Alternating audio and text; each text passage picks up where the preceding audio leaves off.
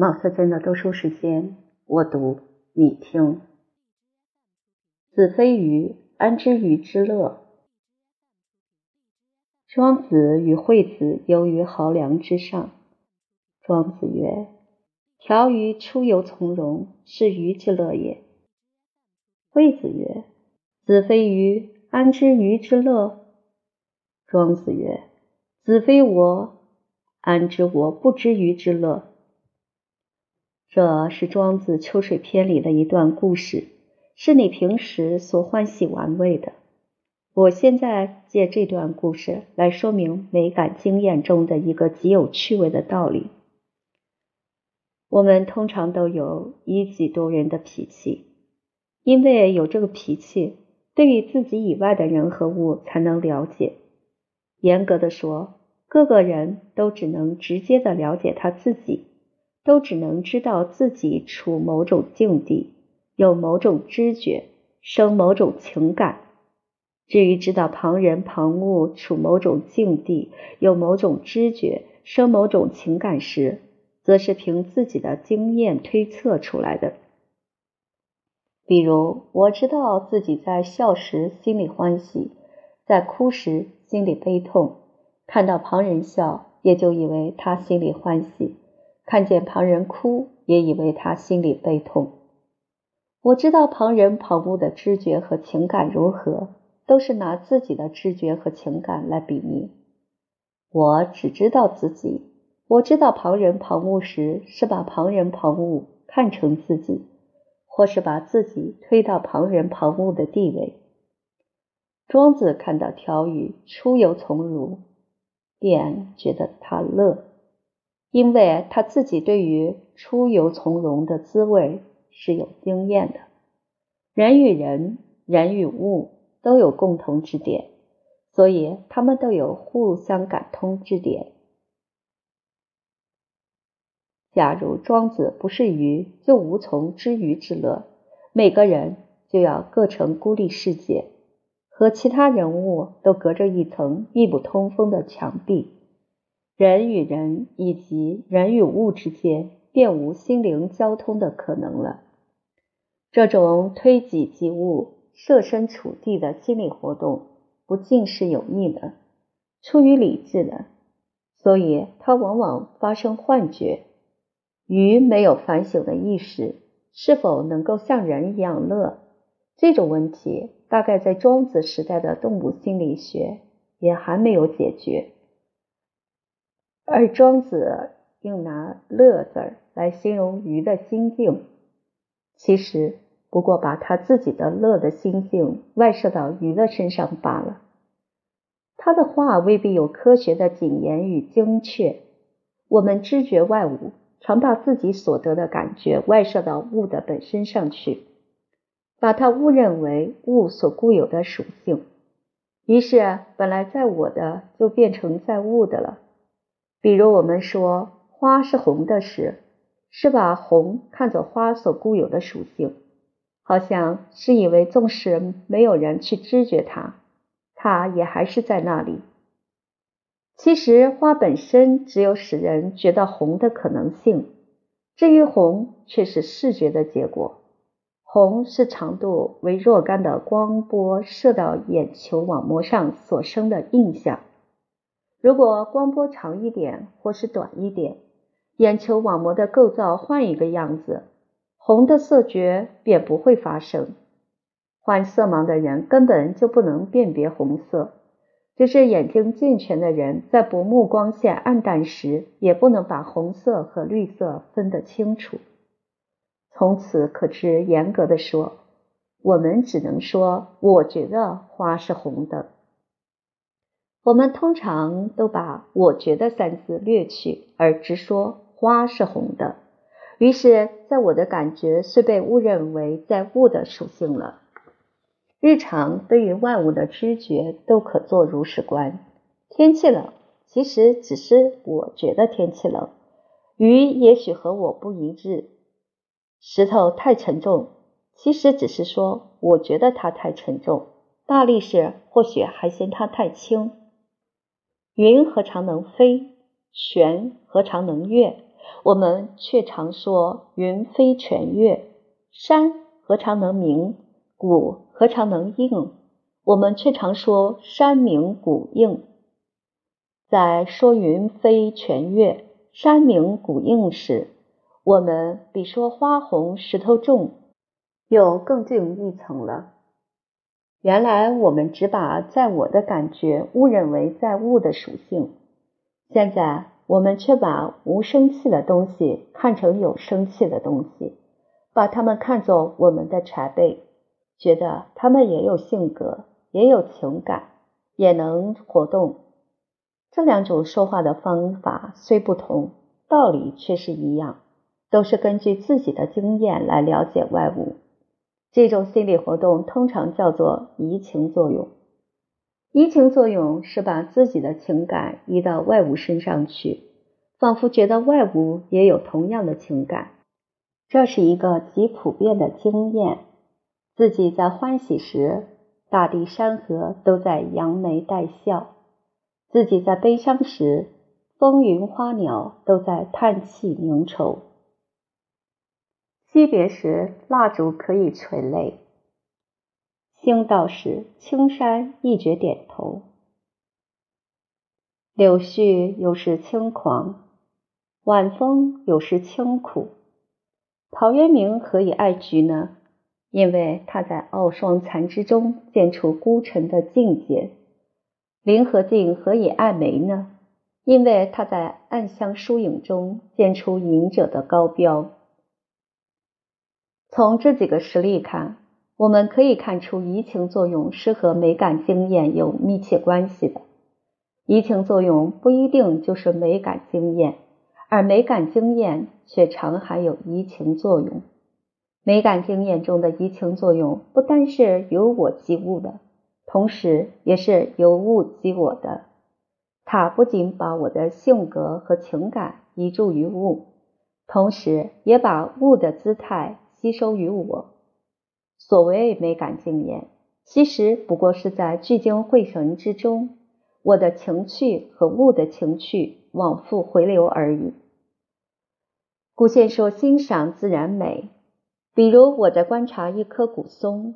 我的心境是什么样状态呢？我的注意力完全集中在古松本身的形象上，我的意识之中除了古松的意象之外一无所有。在这个时候，我的实用的意志和科学的思考都完全失其作用。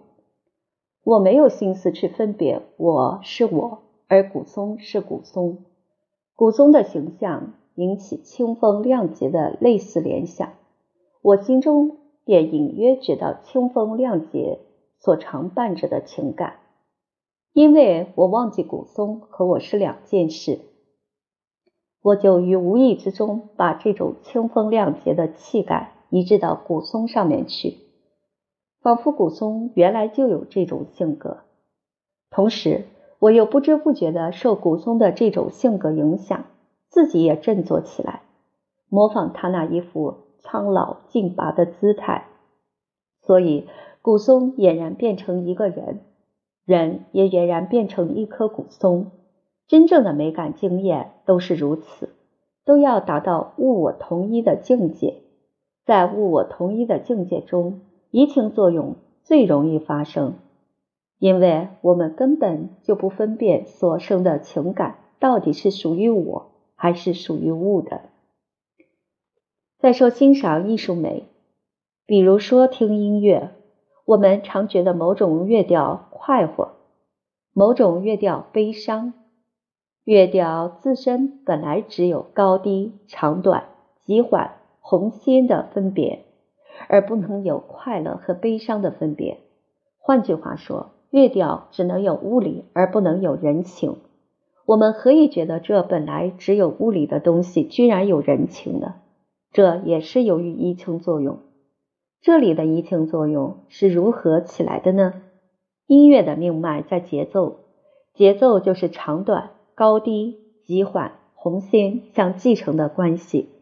这些关系前后不同，听者所费的心力和所用的心的活动也不一致。因此听者心中自起一种节奏和音乐的节奏相平行。听一曲高而缓的调子，心力也随之做一种高而缓的活动；听一曲低而急的调子，心力也随之做一种低而急的活动。这种高而缓或是低而急的心力活动，常蔓延浸润到全部心境，使它变成和高而缓的活动或是低而急的活动相同调。于是，听者心中遂感觉一种欢欣鼓舞，或是抑郁凄恻的情调。这种情调本来属于听者，在聚精会神之中，他把这种情调外射出去，于是音乐也就有快乐和悲伤的分别了。再比如说书法，书法在中国向来自称艺术，和图画有同等的身份。近来才有人怀疑它是否可以列于艺术。这本人大概是看到西方艺术史中向来不留位置给书法，所以觉得中国人看重书法有些离奇。其实书法可列于艺术是无可置疑的，它可以表现性格和情趣。颜鲁公的字就像颜鲁公，赵孟俯的字就像赵孟俯，所以。字也可以说是抒情的，不但是抒情的，而且是可以引起移情作用的。横直、勾点等等笔画，原来是墨涂的痕迹，它们不是高人雅士，原来没有什么鼓励、姿态、神韵和气魄。但是在名家书法中，我们常觉到鼓励、姿态、神韵和气魄。我们说柳公权的字劲拔，赵孟俯的字秀美，这都是把墨涂的痕迹看作有生气、有性格的东西，都是把字在心中所引起的意象移到字的本身上面去。移情作用往往带有无意的模仿。我在看颜鲁公的字时，仿佛对着巍峨的高峰，不知不觉地耸肩聚眉。全身的筋肉都紧张起来，模仿他的严肃。我在看赵孟俯的字时，仿佛对着临风荡漾的柳条，不知不觉地展衣摆腰，全身的筋肉都松懈起来，模仿他的秀美。从心理学看，这本来不是奇事。凡是观念都有实现于运动的倾向。念到跳舞时，脚往往不自主地跳动。念到“山”字时，口舌往往不由自主地说出“山”字。通常观念往往不能实现于动作者，由于同时有反对的观念阻止他。同时念到打球，又念到求水，则既不能打球，又不能求水。如果心中只有一个观念，没有旁的观念和他对敌。则他常自动的陷于运动，聚精会神看赛跑时，自己也往往不知不觉的弯起胳膊、动起脚来，便是一个好例。在美感经验之中，注意力都是集中在一个意象上面，所以极容易起模仿的运动。移情的现象可以称之为宇宙的人情化，因为有移情作用。然后，本来只有物理的东西可具人情，本来无生气的东西可有生气。从理智观点看，移情作用是一种错觉，是一种迷信。但是如果把它勾销，不但艺术无有产生，即宗教也无有出现。艺术和宗教都是把宇宙加以生气化和人情化，把人和物的距离以及人和神的距离都缩小。他们都带有若干神秘主义的色彩。所谓神秘主义，其实并没有什么神秘，不过是在寻常事物之中见出不寻常的意义。这仍然是移情作用，从一草一木之中见出生气和人情，以至于极玄奥的泛神主义，深浅程度虽有不同，道理却是一样。美感经验既是人的情趣和物的姿态的往复回流，我们可以从这个前提中抽出两个结论来：一，物的形象是人的情趣的反照，物的意蕴深浅和人的兴奋密切相关。